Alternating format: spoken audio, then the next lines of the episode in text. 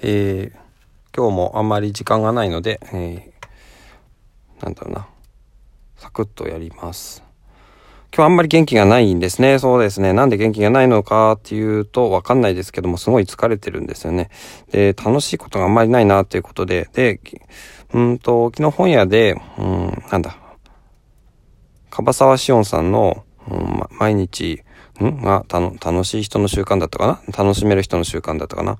えー、ちょっと忘れましたけど、そういうタイトルの本を買、いまして、で、まあ、その中に、まあ、コロナ禍での我慢はもう、ちょっとね、まあ、やめようって書いてあったのかどうか忘れましたけど、まあ、そんなようなことが書いてあり、で、やっぱり趣味がね、ないと、っていうことですね。で、まあ、私、この、うん、まあ、趣味っていうのがね、どうだろう、私もそんなにないんですよね。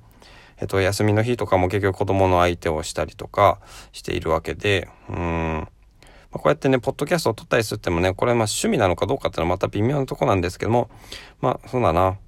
だから、まあ本当はね、子供といる時間を楽しむっていうことを、まあ、やってきたらいいのかなと思うんですけども、子供といる時間を楽しむっていうことについてあんまり考える時間がないと。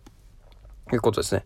だからまあちょっと前にも、うん、話をしたんですけども、このポッドキャストを、まあ、思考のハンマー投げるということで、うんと未来の自分に、まあ、届けると。えっ、ー、と、それが、あの、自分の頭の中で、えー、行動を考えていることを外に出すわけなんですが、それのテーマっていうのを、まあ、やっぱ子供のことをどうやって、えー、考えるかっていうことについても話してみてもいいのかなっていうふうに考えてるんですね。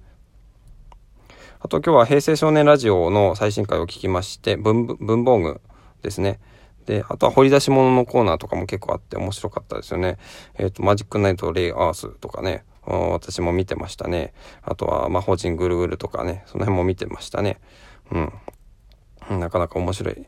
この平成少年ラジオを聴くっていうのが結構ね、私の生活の中で楽しみになってきてるんですよね。うん。はい。まあ、そんなところですね。まあ、ちょっとね、あと寝不足っていうのがいけないですね。今日は2時半ぐらいに子供が、一番上の子供が起きて暑いって言ってね、えっ、ー、と、目が覚めたんで、まあ、またエアコン消してたんですけどね、試しにね。やっぱ暑かったのかなということで、エアコンつけたんですけどね。やっぱ寝不足っていうのもあると思いますね。はい。そのところですね。はい。ではまた。